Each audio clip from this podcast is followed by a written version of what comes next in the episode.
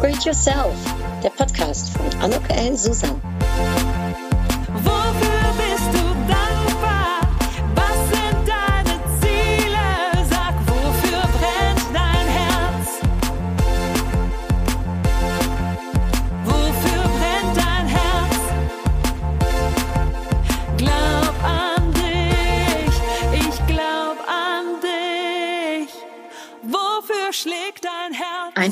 Herzlich Willkommen, ein herzliches Willkommen zu dieser Podcast-Episode von Upgrade Yourself. Glaub an dich. Und ich freue mich wirklich unfassbar auf das Gespräch heute mit einer so beeindruckenden Frau. Ich sage schon mal, hallo liebe Petra, schön, dass du da bist. Ja, hallo liebe Anuk. Freut mich, dass ich dabei sein darf. Ich habe eine kleine Introduction vorbereitet. Bist du einverstanden, wenn ich die zum ja, Besten gebe? Ja, sehr gerne. Bin ja selber gespannt. Also okay. Ähm, haltet euch fest, wenn ihr das jetzt hier hört, weil dann versteht ihr auch, warum ich so begeistert bin. Als ich ihren Lebenslauf gelesen habe, da kam ich aus dem Staunen nicht mehr raus und bin ganz voller Bewunderung. Das kann ich wirklich sagen. Sie ist geboren in Österreich, hat das Studium der Handelswissenschaften an der Wirtschaftsuniversität Wien absolviert mit dem Schwerpunkt Außenhandel, internationales Marketing und Finanzierung. Danach hat sie in den Positionen als Controller, Finanzdirektorin, Geschäftsführerin, Vorsitzende der Geschäftsführung, Vorstandsvorsitzende, Finanz- und Supply Chain Director gearbeitet. Und jetzt äh, haltet euch fest, in Österreich, der Schweiz, der Tschechischen Republik, Portugal, Deutschland und da war sie auch nochmal mitverantwortlich oder verantwortlich äh, für die verschiedenen Ländergruppen.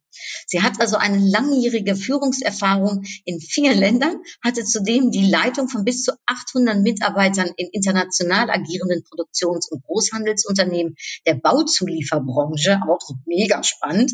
Ähm, mehr als klar also, dass sie eine fundierte Change Management Erfahrung hat, eine hohe interkulturelle Kompetenz und sechs Sprachen, also Deutsch, Englisch, Spanisch, Portugiesisch, Französisch und Tschechisch spricht. Mega. Ja, seit vier Jahren hat sie ihr eigenes Unternehmen zur Unternehmensberatung als geprüfter Business Coach und sie ist im Beirat Systempartnerin von Kern, Unternehmensnachfolge und begleitet auch ähm, Familienunternehmen beim Verkauf ihres Unternehmens. Außerdem ist sie die stellvertretende Landesverbandsvorsitzende äh, beim Verein Deutscher Unternehmerinnen im Rheinland Zweimal äh, hat sie außerdem eine längere Reise von jeweils drei Monaten unternommen nach Südamerika und nach Australien und Neuseeland. Also ein mega Werdegang. Ähm, ich glaube, jetzt versteht ihr, warum ich diese Frau klasse finde. Ich habe tausende Fragen, aber vielleicht erst einmal herzlich willkommen, äh, Petra Fischer. Herzlich willkommen in meinem Podcast. Und vielleicht als erstes, was hat dich in das schöne Rheinland verschlagen? Ja, danke, liebe Anuk.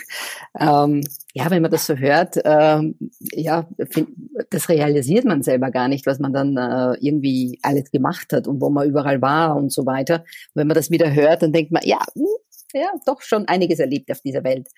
Ähm, das Rheinland tatsächlich äh, die Liebe. Ähm, man muss es jetzt einfach so sagen. Wir haben uns in Tschechien, in Prag kennengelernt vor äh, tatsächlich 14 Jahren und äh, das hat auch einiges überlebt, auch meine Station in Portugal. Und irgendwann hieß es zu dir oder zu mir, also entweder nach Wien oder nach Köln. Und der Rheinländer, das wissen ja alle Rheinländer, hat sehr starke Wurzeln. Und ich meine, es ist ja schon mal toll, dass ich einen Rheinländer kennengelernt habe, der auch mal, ich sag mal, aus Köln rausgekommen ist. Ich hoffe, die Rheinländer verzeihen mir jetzt diesen Ausdruck, aber der hat schon mal die Welt gesehen und will aber trotzdem zurück. Und äh, dann habe ich gesagt, ja, ich bin ja flexibel und ich bin ja anpassungsfähig. Wir Österreicher, wir sagen, wir sind systemelastischer. Und ähm, von dem her habe ich gesagt, ja, die Herausforderung nehme ich auch noch an und äh, komme nach Deutschland mit. Klasse, aber Peter, ja, wir Niederländer, wir kennen das. Wir sind, glaube ich, da auch äh, sehr flexibel aufgestellt. Ähm, und ich kenne das aber auch, wenn man einmal ein kölsches Herz hat, irgendwie ist das schwer, äh, irgendwie dann das Rheinland zu verlassen. Aber äh, was, warst du schon immer so weltoffen? Also warst du immer schon so offen, dass du gesagt hast, egal, jetzt geht's eben nochmal nach Tschechien, jetzt geht's mal nach Portugal, äh, mache ich einfach mit? Oder ist das Neugierde? Ist das eben diese Offenheit?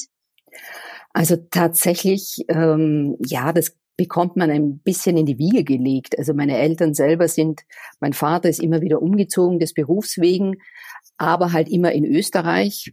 mein Bruder ist, ist zwölf Jahre älter, der war schon relativ früh nach Deutschland gezogen oder ist nach Deutschland gezogen. Also von dem her war der Blick über den Tellerrand mir immer sehr, sehr wichtig. Und Österreich, ich bin aufgewachsen in einem Österreich, das weder zur EU gehört hat und hinter, hinter der Grenze hat, war eben der eiserne Vorhang. Und ähm, das war mir, das war mir immer zu eng und ich wollte immer die große weite Welt sehen. Ich wollte immer raus, ich wollte andere Sachen sehen. Ja, war mir immer wichtig. Das kriegt man aber, glaube ich, tatsächlich in die Wiege gelegt. Diese Neugierde. Hm. Gibt es irgendwas, wo du dann sagst, an einer deiner Stationen, das hat dir da am besten gefallen oder bist du dazu, also gefällt es dir da, wo du gerade bist? Ja, also grundsätzlich immer da, wo man gerade ist, versucht man sich ja auch ähm, zu arrangieren. Und ich habe das immer so gemacht, ich habe immer Sachen mitgenommen. Also ich habe immer meine eigenen Wohnungen gehabt, ich habe meine eigenen Möbel reingestellt. Also ich habe es mir immer so eingerichtet, dass ich mich zu Hause und wohlgefühlt habe. Und das macht es dann einfach, ich bin dann da und dann bin ich aber auch hundertprozentig da. Wahnsinn. Hm, vielleicht äh, ne, dieses Dasein, das finde ich spannend, weil meines Erachtens ist es ja auch, ähm, ich habe so gesehen ähm, von dem, was du gemacht hast, ich bin überhaupt nicht zu Hause in dieser Bauzuliefererbranche, aber ich stelle mir vor, dass das eine sehr männerdominierte Branche ist, oder? Mhm. Ja, ja. Also durchwegs, durchwegs männerdominiert. In der Logistik, ich habe in der Logistik angefangen und dann, äh, dann in die Baubranche. Wir haben Waschbecken und Toiletten hergestellt, also wirklich sehr, sehr, sehr männerlastig. Und ich war auch meistens die einzige Frau in Führungsmeetings, Teammeetings, ähm, was auch immer. Sehr, Länderverantwortlich, die einzige. Du bist ja sehr schnell in Verantwortungsposition gekommen. Ne? Also ich habe mir das angehört. Ich glaube, ja. du warst ja vielleicht einmal ganz kurz Controller, aber danach war ja sofort äh, eine, äh, ich sag mal, eine Führungsposition da. Hast du das schon immer angestrebt, Petra? Ähm, nein, also mein, mein, mein Streben war immer, wie gesagt, neugierig sein, über den Tellerrand rauskommen. Ähm, rückblickend, klar, rückblickend war mir klar, ich will immer was mit Menschen machen. Also warum Führung? Ich bin auch gerne Führungskraft oder ich war auch gerne Führungskraft. Menschen haben mich immer interessiert. Und von dem her kam das eine zum anderen irgendwo automatisch dazu, Verantwortung zu übernehmen, auch Organisationstalent, ein gewisses Organisationstalent habe ich natürlich. Und äh, dann kam das irgendwie, kam das automatisch zu mir. Ich glaube auch fest daran, dass man, wenn man wirklich etwas möchte äh, und auch weiß, dass einem das liegt, dann wird es irgendwann auch funktionieren. Und ähm, du hast ja bis zu 800 Personen mit Anführung gegeben, waren das immer große Teams. Und was, was würdest du so denen, ne, ich sag mal, die die Ambitionen auch haben, ne? was würdest du denen Ratschlag mitgeben? Was, was braucht es dafür? Also es kommt drauf an. Also ich glaube, wir verändern uns ja auch ein Stück weit und äh, die nachfolgende Generation hat es wieder ein bisschen leichter als die vorhergehende Generation. Ich hatte es wieder leichter als meine vorhergehende Generation. Vor allem, wenn man jetzt auf die Frauen äh, anspielt. Also ich glaube, jede Veränderung macht es der nächsten Generation einfach ein bisschen leichter. Ähm, ich habe mich natürlich ein Stück weit immer durchgesetzt. Also ich habe mir schon Gehör verschaffen. Egal was, ich habe immer aufgezeigt. Ich habe immer meinen Senf dazugegeben. Ob jetzt gut oder schlecht, keine Ahnung. Aber ähm, ich habe mich schon immer in den Vordergrund gestellt, um nicht übersehen zu werden. Mhm. Darf ich das mal so gut, also sehr sympathisch. Wie, wie macht man das? Also, wie sorgt man dafür? Allein durch seine Präsenz oder durch die Stimme? Was, wie, wie kann man die Aufmerksamkeit kriegen? Ja gut, man fällt ja automatisch mal auf als Frau. Ja, und das kann man ja auch positiv auswerten und, und nutzen. Und ähm, ja, ähm, ja, also einfach mit, mit Selbstbewusstsein, klar, mit Selbstbewusstsein einfach auch mal einen Punkt machen und einfach sagen. Und ähm, was natürlich ein bisschen dazu beigetragen hat, äh, ist die spanische Sprache. Ich habe viel auf Spanisch gearbeitet und die spanische Sprache unterbricht sehr gerne. Na, zum Teil äh, lässt man dann nicht aussprechen und das habe ich mir irgendwie angeeignet. Ähm, das ist eine schlechte Eigenschaft manchmal, aber manchmal ist es auch eine gute Eigenschaft. Einfach auch ein Stück weit zu sagen, aber ich mache jetzt den Punkt und ich meine so und, und mit Selbstbewusstsein einfach seinen Punkt vortragen und sich dementsprechend auch zu positionieren. Obwohl ich jetzt mal so denke, also ich spreche ja nur Survival Spanisch. Ich habe auch in Spanien mal eine Zeit lang gelebt. Das sind jetzt ja noch teilweise auch schon Länder, Portugal, äh, wo ich jetzt sagen würde, da ist manchmal das äh, noch ein bisschen so was klassischere äh, äh, Rollen. Äh, Denke, sage ich mal, angesagt. Hattest du es in diesen Ländern schwieriger als in Deutschland oder aufgrund der Sprache eben konntest du dir da einfacher Gehör verschaffen? Also ich bin mit den äh, Menschen immer sehr, sehr gut zurechtgekommen auf der persönlichen Ebene, weil es einfach ein man unterstellt immer so äh, Macho-Gehabe, ja, ein bisschen, aber es ist ein respektvoller Umgang. Man respektiert auch Frauen. Und deswegen hat es mir immer leicht gemacht, eigentlich in diesen Ländern. Ich hatte auch zum Vergleich, ich habe ein Werk in, in Tschechien geleitet, ein Werk in Portugal. In Tschechien waren ungefähr 95 Prozent Männer und in Portugal waren über 50 Prozent Frauen in der Produktion. Also das war, also da konnte ich wirklich eins zu eins vergleichen, unterschiedliche Kulturen, unterschiedliche Arten, etwas herzustellen. Das fand ich jetzt ganz, ganz, ganz spannend. Und es war ein sehr nettes Miteinander, muss ich sagen, cool. in, in Portugal. Ja, was, was sind so die kulturellen Unterschiede gewesen? Oder wenn du das so vergleichst, ne, was war für dich so das Resümee daraus? Das Resümee in dem Fall, man muss ja immer sagen, das sind spezielle äh, Vorkommnisse oder Gegebenheiten. Also der größte Unterschied war, äh, in Tschechien war alles sehr technisch und sehr vielleicht auch strukturierter, sehr deutsch, wenn man es vielleicht noch ein bisschen sagen will. Und auf der anderen Seite in, in Portugal war es mit viel mehr Liebe, sage ich jetzt mal, viel mehr Liebe und, und Einsatzbereitschaft äh, um, um, und Ehrgeiz, um wirklich was Gutes zu schaffen.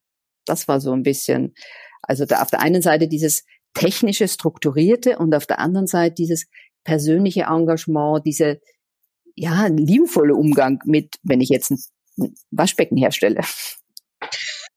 Hast du dir diese Branche ausgesucht oder war das eher Zufall? Wie bist du dazu gekommen? Also reiner Zufall, reiner Zufall. Also ich war in Österreich, habe meinen ersten Job gehabt und ähm, da kamen drei Dinge zusammen. Ich habe mich von meinem Freund getrennt. Äh, ich bin nach einem Sportunfall mit Meniskus und Kreuzband im, im Krankenhaus gelandet und zugleich ist meine Firma in Konkurs gegangen.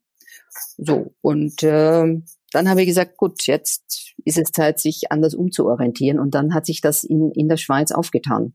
Tatsächlich, es war Zufall.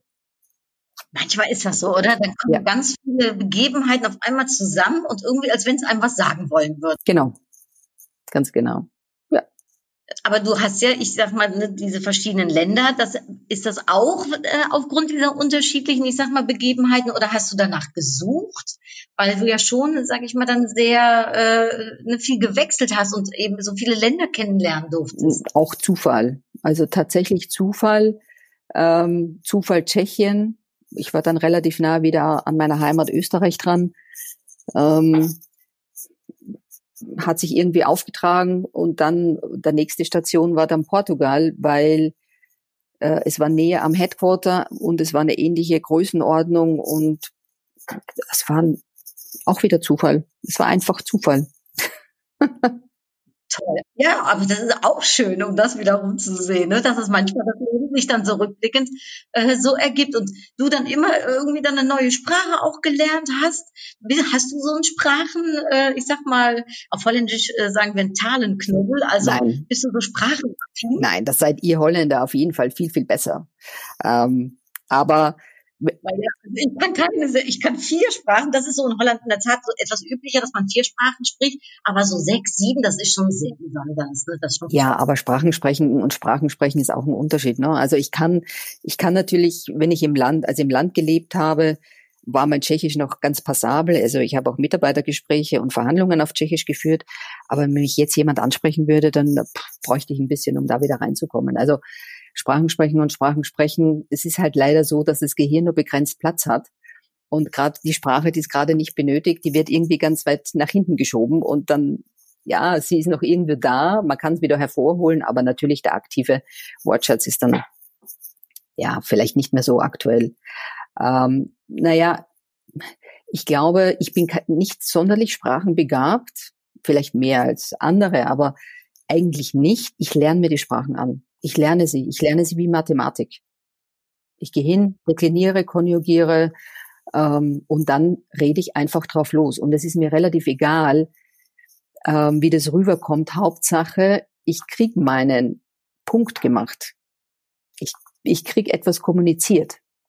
Also als ich nach Tschechien ging, habe ich dann beim zweiten Mal 400 Handwerker, also ich habe einen Großhandel geführt, wo die Leute tatsächlich, also kein Englisch, kein Deutsch sprachen, meine Mitarbeiter.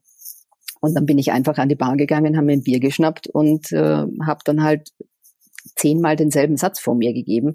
Aber so kommt man einfach in die Konversation hinein. Einfach sprechen, einfach tun. Es ist ganz egal, äh, ob es jetzt richtig, falsch grammatikalisch etc. Und, und dann versuchen zu umschreiben, ja, auch wenn man nur einen geringen Wortschatz hat, einfach versuchen, mit den paar Wörtern, die man halt weiß, möglichst viel auszudrücken. Das sage ich auch, also da bin ich äh, auch ein Fan von, diesen Perfektionismus da loszulassen, sondern im Gegenteil dann einfach, ähm, ich sag mal, zu gucken, was man eben erreicht, was man wohl eben erreichen kann. Ne? Und äh, alle anderen, die darüber lachen sollten, die können es erstmal nachmachen, ne? dann die andere Sprache zu sprechen. In der Tat, also ich, äh, da bin ich ganz bei dir, diese Angst loszulassen äh, und auch ins Tun zu kommen. Dann, aber trotzdem, ich bin ja trotzdem noch äh, baff darüber, weil du das ja mehrmals äh, gemacht hast. Wo nimmt man diese Energie und die Kraft her? Also das hört sich für mich schon äh, danach an, dass du ja schon ein energiegeladener Mensch wahrscheinlich bist. Ja, allerdings ja. Aber ähm, ich liebe halt auch solche Situationen. Ich liebe es, ähm, irgendwo neu hinzukommen, äh, zu gucken. Also ich habe relativ schnell einen Eindruck, wo könnte man was verbessern? Ich bin ja ein notorischer, sich immer verändern wollender Mensch und auch versuchen, Situationen immer zu verbessern. Ich kann ja auch wenig stillsitzen. Ähm, das macht es halt immer spannend, äh, sich irgendwo reinzufuchsen, auch die Menschen ähm, kennenzulernen. Was, was triggert die? Was haben die? Ja, wie kann ich den nur motivieren? Wie können wir besser werden einfach im Team? Ne? Der Teamgedanke war mir auch immer schon sehr, sehr wichtig. Wie kriegt man das hin? Also vielleicht auch da, äh, ne, äh, viele, die äh, zuhören, haben ja auch eine Führungsposition, arbeiten natürlich sowieso mit Menschen zusammen. Ne? Wie kann man Menschen so weit äh, ja, für sich gewinnen oder für ein gemeinsames Ziel äh, begeistern? Also in meinen, ich, in meinen Aufgabenbereichen habe ich immer mir zuerst das gesamte Team angesehen und relativ schnell haben sich dann immer zwei, drei Leute herauskristallisiert, die auch gerne mit mir was verändern wollten. So, und das reicht. Eigentlich reichen ein paar, die wirklich wollen. Ähm, und wenn man dann die Dinge vorwärts bringt, dann die große Masse folgt dann auch irgendwann. Die ist am Anfang ein bisschen unentschieden. Macht das jetzt Sinn? Macht das keinen Sinn? Und so weiter. Aber wenn man dran bleibt und äh, persistent ist sozusagen, dann folgen schon die Mehrzahl der Menschen mit. Die sind einfach dann die Follower. Und dann gibt's halt, ein, ich sag mal, immer wieder zehn Prozent plus minus, die damit halt nicht umgehen kann. Und da muss man schauen, was man mit denen macht. Aber es reichen normalerweise zwei, drei Leute, die man für sich gewinnt, ähm, die man begeistert für seinen Weg. Und die ziehen praktisch die große Masse mit oder in dem Team, in dem kleinen Team zieht man dann die große Masse mit. Du bist ja jetzt auch ne, für, für Unternehmensnachfolge und ne, auch äh, begleitest äh, Familienunternehmen im Verkauf. Ich habe so das Gefühl, du bist wahrscheinlich auch jemand, der schnell Vertrauen gewinnt und wahrscheinlich auch schnell Vertrauen gewinnen muss, oder? Äh, Gerade wenn man äh, äh, auf deine heutige Situation und auf deinen heutigen Job auch schaut, das, das ist wahrscheinlich doch die Basis, oder? Äh, wie meinst du mit Vertrauen? Ja, dass man Vertrauen hat, also zum einen Vertrauen gewinnt, okay, da ist die Kompetenz, ne, die kann das, aber B, das ist auch für mich die richtige Person, mit der ich diesen Weg jetzt gehen möchte. Ja. Ähm, ja, ja, ich arbeite noch daran. also tatsächlich, ähm, ich kann schon zuhören. Also ich versuche immer zuzuhören und äh, versuche immer auch die Pain Points und die Belange und die ähm, ja die Schwierigkeiten bei meinem Vis-a-vis -vis auch ein bisschen herauszufiltern und daran darauf einzugehen, äh, deren Bedürfnisse oder deren Ängste versuchen herauszufinden und dann versuchen dafür eine Lösung zu bieten und darauf einzugehen. Ähm, ich sage, ich versuch's, weil manchmal bin ich zu forsch ähm, da komme ich halt immer noch auf meiner operativen Vergangenheit und denke, ja, eigentlich müssen man so und so machen. Aber das ist halt immer die persönliche und die, die eigene Brille. Und ähm, ja, ich bemühe mich sehr stark, auch da wieder den Blickwinkel zu ändern und zu sagen, okay, ich stehe jetzt nicht im Mittelpunkt. Ne? Es ist nicht meine Firma, es ist die Firma meines Gegenübers. Und er muss für sich oder sie muss für sich die beste Möglichkeit finden, äh, das Unternehmen abzugeben. Und es ist nicht meins, es ist das, das meines Gegenübers. So, da den Perspektivenwechsel hinzukriegen, da sagte ich gerade, da bemühe ich mich, weil oft sehe ich einfach für mich selber, ich würde so und so machen. Aber das ist es nicht. Es ist das Baby des Vis-a-vis. Da ist dann auch mehr so der, ich sag mal, der Business Coach, äh, den du dann ja ne, dann letztendlich auch äh, ähm, hast und ähm, äh, machst, äh, was dann da so, ich sag mal, dann hervorkommt, um den anderen darin zu begleiten und nicht so wahrscheinlich die Antworten darin selbst zu geben. Genau, genau. Das hat mir natürlich sehr geholfen. Auch ich hatte am Anfang so meine Bedenken, aber als ich zu Kern dazugekommen bin, war ganz klar, ich brauche so die, diese Fähigkeiten nochmal, Mediation oder Coaching und habe dann tatsächlich den Coach noch gemacht und äh, ja, also eigentlich sollte das jeder machen. Äh, eine Coaching-Ausbildung für sich selber, für äh, es ist ja auch so das Schlagwort heute, der Chef als Coach. Also es geht schon in die Richtung, es, ähm, dass man viel mehr auch diese emotionalen Seiten bedienen kann der Mitmenschen. Es verändert sich alles wahnsinnig schnell. Man ist als Chef, also die Zeiten sind vorbei, dass man Chef, als Chef alles besser weiß. Ähm, und in dem Fall muss man sich als Chef auch ein Stück weit zurücknehmen und sagen, okay, meine Mitarbeiter wissen es zum Teil besser und das zu fördern und das im Team zu fördern. Ich glaube, das sind so die, wo es einfach hingeht. Und von dem her ist es, kann ich nur jeden raten, so ein bisschen eine Business Coach Ausbildung oder ein paar Methoden sich anzueignen, äh, wirkt Wunder auch in der eigenen Firma, auch als Führungsperson. Hast du so eine Methode, von der du sagst, das ist eigentlich eine ganz gute? unterschiedlich. Also das ist dann situationsbedingt tatsächlich natürlich die Gesprächsführung, ja, äh, mit den Mitarbeitern sprechen, Feedback, ja, Feedback in welcher Art auch immer, Feedback-Gespräche führen. Das ist ja eigentlich das ist die Königsklasse so ein bisschen, das richtig zu machen, ähm, dass man die Mitarbeiter durch dieses Feedback, Feedback ist ein Geschenk eigentlich, ne?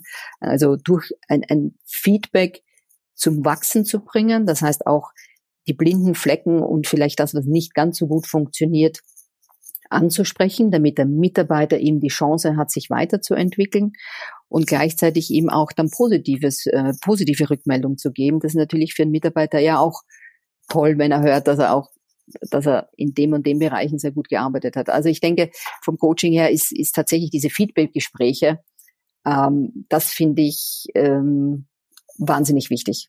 Ja, Wertschätzung ist ja, ich sag mal, ein Riesenthema, ne? Und das macht ja auch, ob du als Mitarbeiter ne, zufrieden bist oder nicht, ne? wenn du dich gewertschätzt fühlst oder ob du dich nicht gewertschätzt fühlst. Ja.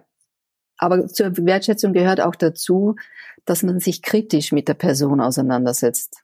Ich meine, jeder weiß dass irgendwie, wenn ich nichts mehr zu sagen habe zu meinem Vis-a-vis, -vis, dann ist es mir egal. Na, solange, ich sage immer, solange ich noch was sage und solange ich mich mit der Person noch auseinandersetze, schätze ich diese Person. Ja, und auch gegenseitig. Ne? Kritik nehme ich als positiv. Also durch Kritik wachsen wir. Kritik ist, muss nicht unbedingt, es ist sehr negativ besetzt, aber es kann, es gibt einem die Chance, sich selber im Spiegel zu betrachten und sagen, okay, die Kritik nehme ich an, die Kritik nehme ich nicht an, da verbessere ich was, da entwickle ich mich einfach weiter. Ja, so äh, aufbauende Kritik, ne, letztendlich. Ja. Ja. Genau. Absolut. Hattest du so jemanden, der so eine Art Mentor für dich war, also der dir Feedback gegeben hat, der dich begleitet hat in deinem, ich sag mal jetzt rückblickende, ne, in deiner Karriere? Ähm, immer wieder. Also ich glaube, ich bin schon ein Mensch, der sich selber sehr stark reflektiert ähm, auf der anderen Seite habe ich auch ein, ja, ein starkes Selbstbewusstsein, dann auch zu filtern, das, das stört mich jetzt nicht. ich liebe meine Fehler. Ähm, also ja, viele. Ich hatte viele, die mir Feedback gegeben haben along the road. Ähm, es hab, ich habe natürlich auch Leute gehabt, die mich gepusht haben. Also ich glaube, ohne Menschen, die an einen glauben, auch in der Firma, hätte ich auch nie diese Karriere hingelegt. Ne? Also ganz sicher habe ich Menschen gehabt, die mich gefördert haben. Das braucht's, ne, wahrscheinlich. Ja. Ja. ja. Mhm. Ich äh, hat, du sagtest gerade, ne, ich habe ein starkes Selbstbewusstsein. Hast du das von zu Hause aus mitbekommen? Bist du so, bist du erzogen worden? War deine Mutter dir so ein Vorbild? Hat dein Vater dir das äh, mitgegeben?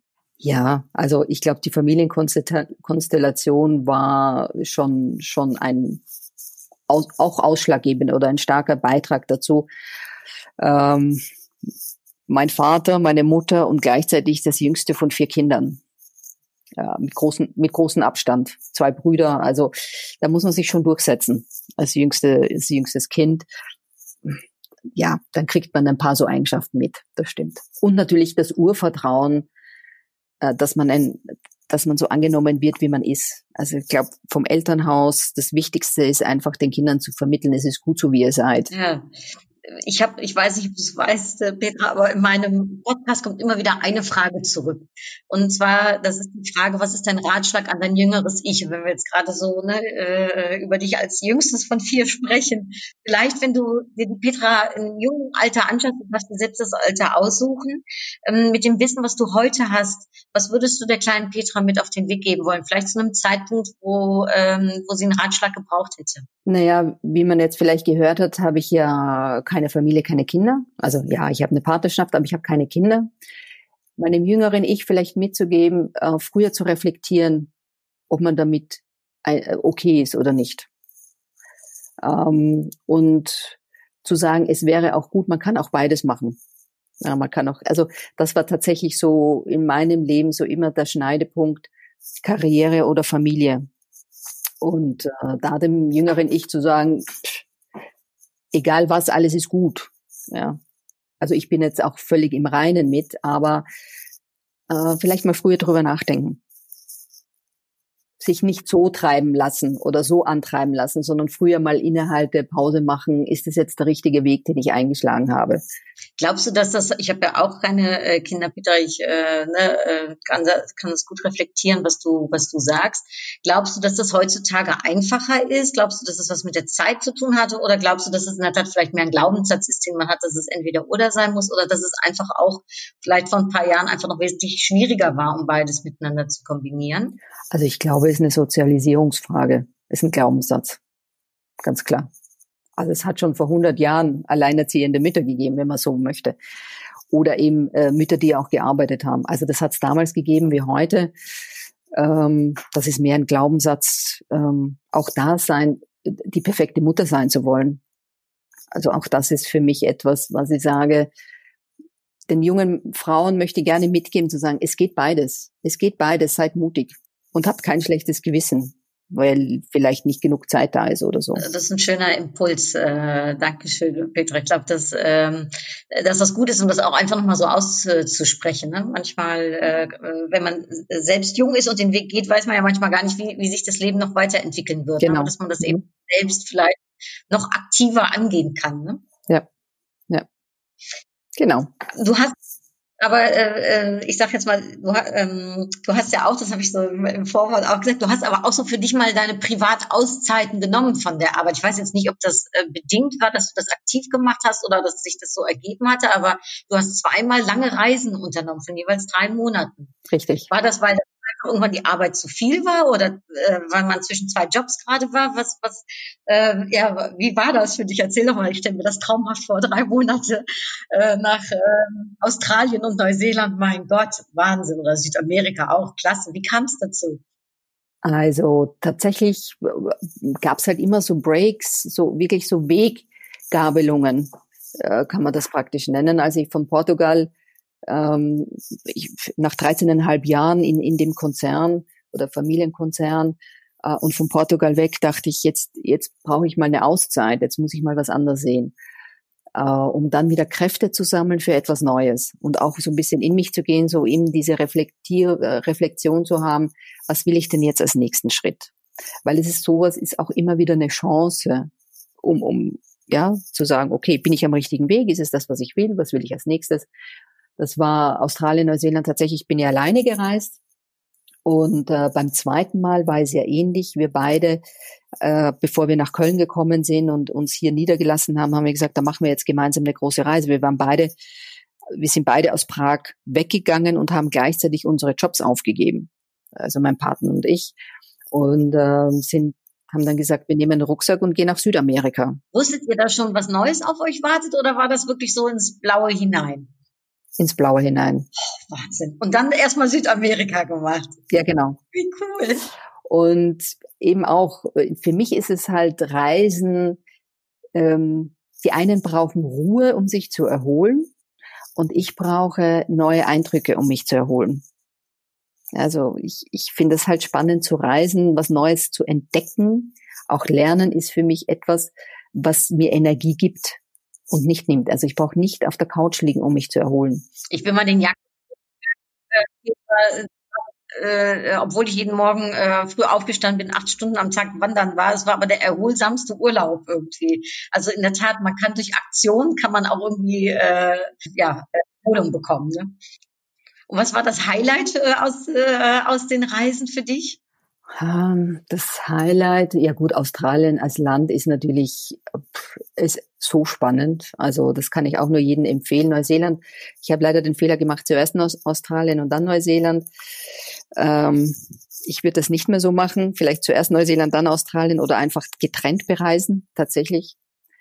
Ähm, also Australien ist ein ganz faszinierendes Land. Und Südamerika, da, da haben wir wirklich in drei Monaten fast alles durchgemacht. Dieses, dieses Land ist auch von der Natur her fantastisch. All diese Unterschiede. Wir waren auf Vulkanen oben, wir waren auf den Galapagos, wir waren in Patagonien, äh, sind mit dem Schiff ums Kap Horn rum, ähm, Machu Picchu. Also es war wirklich auch eine ganz, ganz tolle Reise. Ich kann gar nicht sagen, was der Höhepunkt ist. Es gab immer wieder Höhepunkte dazwischen. Konntest du das richtig genießen? Also ähm, konntest du da richtig für dich abschalten? Ja, auf jeden Fall.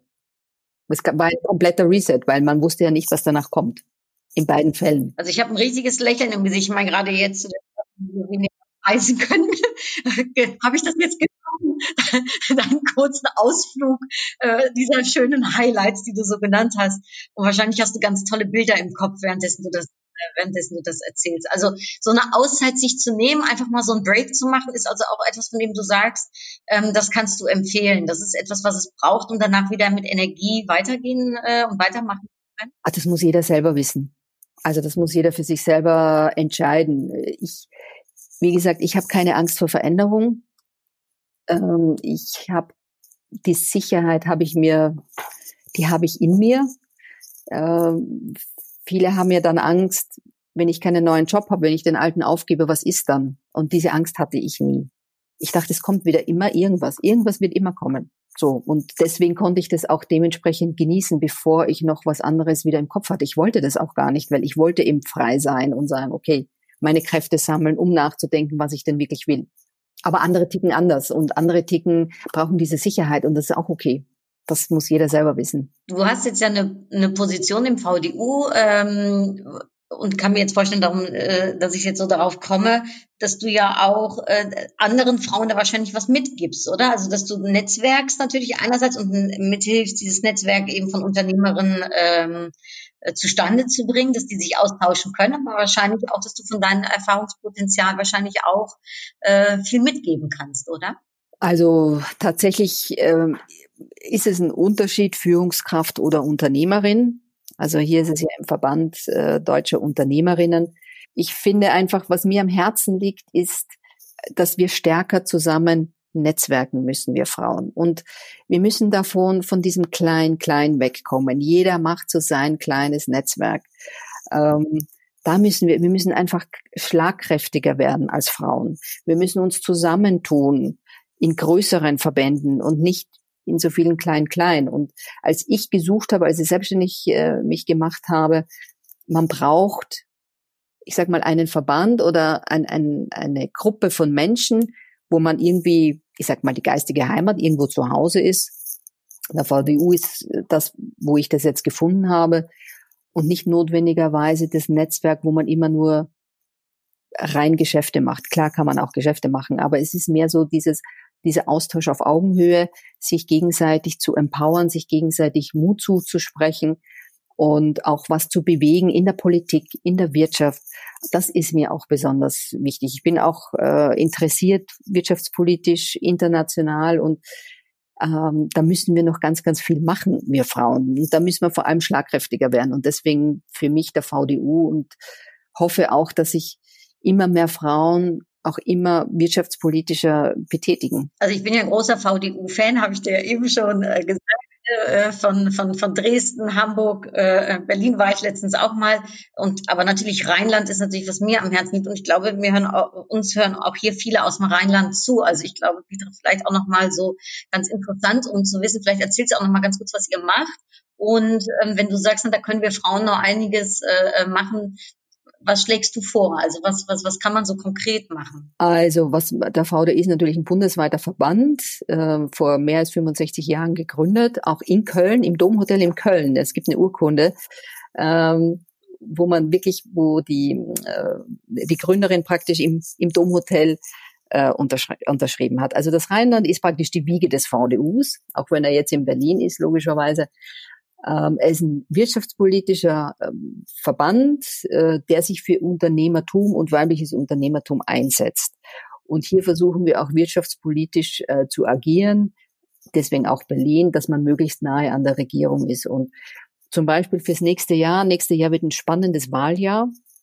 Äh, vor allem für uns Frauen sollte das echt ähm, ein Anliegen sein, uns, uns da gut zu informieren, weil wir sind natürlich mindestens 50 Prozent unserer Wählerstimmen zählen.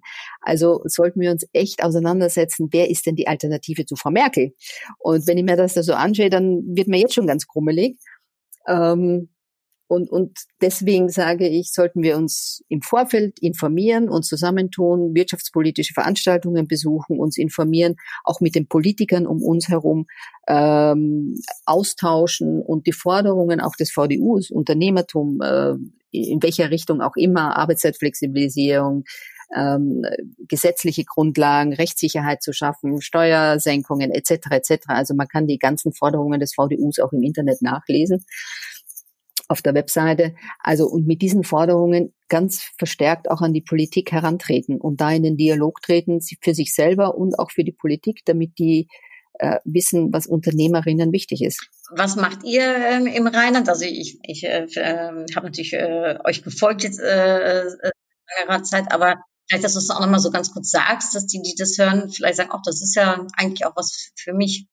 Also wir machen so niederschwellig einmal, einmal im Monat einen Lunch, wo wir uns einfach austauschen und uh, uns gut gehen lassen. Ansonsten hatten wir zum Beispiel im September eine sehr gute Veranstaltung mit der Ministerin Gebauer und da haben wir sie am Podium praktisch, ähm, naja, konfrontiert ein Stück weit mit der Situation Bildung, Corona und Bildung und wie das jetzt weitergeht und Digitalisierung. Und da haben wir Vertreter von, äh, von einer Schule, von Elternvertreter, die haben wir alle aufs Podium gebracht und die haben mit der Frau Gebauer diskutiert, äh, um eben da auch aus der Sicht der Unternehmerin zu sagen, wir haben ein Unternehmen, wir müssen im Unternehmen sein, wir haben Kinder, Schule und und die Digitalisierung und die Lehre und all dieses Thema zum Beispiel zu besprechen. Wir hatten auch den äh, Ministerpräsident Laschet hatten wir in einer, ich glaube, Tea Time, sogar bundesweiten Veranstaltung, da konnte man, äh, da gab es ein Interview mit ihm. Es gab in anderen Landesverbänden mit den jeweiligen Ministerpräsidenten auch äh, Diskussionsrunden. Die Annalena Baerbock war letztens da. Also das sind schon tolle Veranstaltungen, wo man einfach hinhören und reinhören kann und sagen, ah, okay, und sich da so ein bisschen bilden kann. Und äh, ja, Corona ist ein bisschen schwierig jetzt. Wir haben jetzt noch kein kein definitives Programm für nächstes Jahr, weil vieles halt online dann doch stattfinden wird. Und wir haben halt gemerkt, es ist auch ein bisschen eine Müdigkeit eingetreten. Aber wir sind dabei, ähm, verschiedene Programmpunkte für nächstes Jahr auch wieder auf die Beine zu stellen. Das findet man alles auch im Internet und wer Lust und Laune hat, kann da gerne mal äh, beitreten, eine E-Mail schreiben, möchte mich gern zu dieser Veranstaltung anmelden und ähm, die Frauen sind herzlich willkommen. Super, danke schön, Petra. Ja, ich glaube, nochmal einen äh, noch schönen Impuls äh, aufzusetzen, ne, dass man auch wirklich Netzwerken kommt. Ich äh, bin da ganz bei dir, nämlich, dass das etwas ist, was wir Frauen noch viel mehr tun sollten und uns da auch viel mehr fordern und fördern und äh, ich sag mal auch einfach eine Plattform haben, wo wir, äh, ne, wo wir miteinander reden und uns austauschen können. Ähm, zum Abschluss des Gesprächs, äh, Petra, denn äh, es ist unfassbar, ich könnte, äh, wird ja noch recht lange quatschen, aber die Zeit, äh, die äh, so ähm, mit uns gegangen. Habe ich so zum äh, Ende noch so ein paar äh, kurze Fragen, kurze Antwortenrunde. Ist das okay für dich? Okay. Und so rückblickend, da bin ich jetzt ganz gespannt, was du sagst.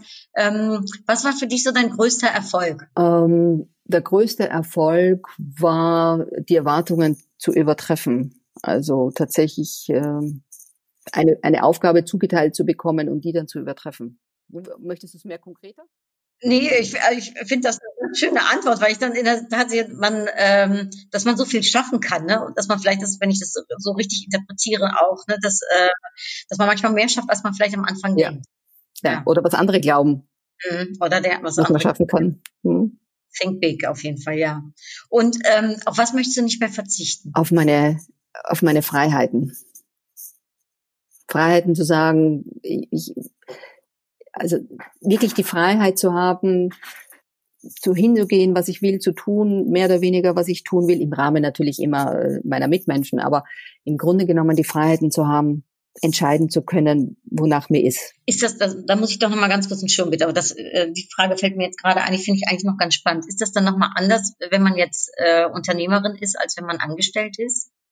Es ist anders. Ja, es ist anders. Ähm, man hat, also tatsächlich, ich lebe das Leben als, als selbstständige Unternehmerin flexibler. Das heißt nicht, dass ich weniger arbeite, aber ich, ich nehme es flexibler. Wenn als Führungskraft war ich Vorbild für die Mitarbeiter, dann ist es halt nicht möglich, dass ich äh, zu Mittag vier Stunden Golf spielen gehe. Das kann ich jetzt als Unternehmerin, als selbstständige Unternehmerin, Alleinunternehmerin wohl machen. Dafür arbeite ich halt bis Mitternacht. Also so. Das ist so ein bisschen der Unterschied. Ein paar Freiheiten sich also rausnehmen. Ja. Flexibel, ja. Toll. Und hast du ein Vorbild, Petra? Ein, ein, ein Vorbild. Ich hatte viele Vorbilder früher. Ich habe nicht ein Vorbild. Ich habe viele, die ich sage, die eine ist toll, die andere ist toll. Äh, von jedem bisschen was. So. Und zum Abschluss hast du ein, hast du ein Lebensmotto, etwas, was dich begleitet, von dem du sagst, das ist so dein, dein Motto? Ja, so ein bisschen leben und leben lassen. Also zu sagen, I, I did it my way und du machst es deinem Weg und ähm, jeder soll mit seinem Weg glücklich Schön werden. Gesagt. Hoffentlich. Ja, dieses, äh, äh, äh, das ist ja auch ein bisschen Kölsch, ne? Äh, ja. Gelassen, oder? ja, deswegen verstehen wir uns auch so gut. Genau, es hätte schon immer, es hätte noch immer gut gegangen. Genau. Ja, ja, genau. Wird schon, das schon. Mhm. Normalerweise wäre ja viel schöner, wenn wir uns von Gesicht zu Gesicht sehen würden, aber jetzt machen wir das hier digital.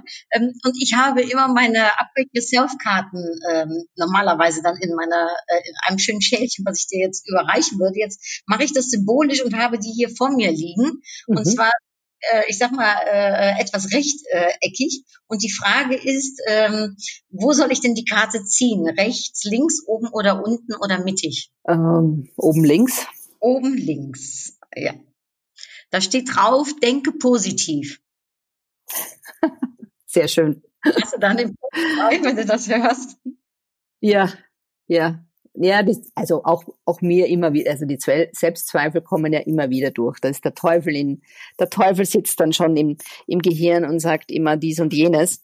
Und Think Positive ist äh, tatsächlich etwas, was ich sehr, sehr gut gebrauchen kann. Oh, dann, dann ist das genau die richtige Karte dich mit auf den Weg zu geben, jetzt in diesen Tag mit reinzugeben. Und ich, ja, ich bin dir sehr, sehr dankbar, dass du dir die Zeit genommen hast für das tolle Gespräch mit so wertvollen Impulsen, mit so einem wirklich beeindruckenden äh, äh, ja, äh, Rückblick äh, von, von deinen verschiedenen Stationen, die ich äh, wirklich toll finde. Also vielen, vielen lieben Dank, Petra, und alles Positive, was ich dir wünsche.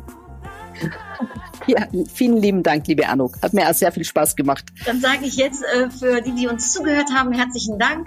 Ähm, bis äh, ganz bald wieder und ähm, für jetzt aber herzliche Groetjes und gauw. Doei. Tschüss.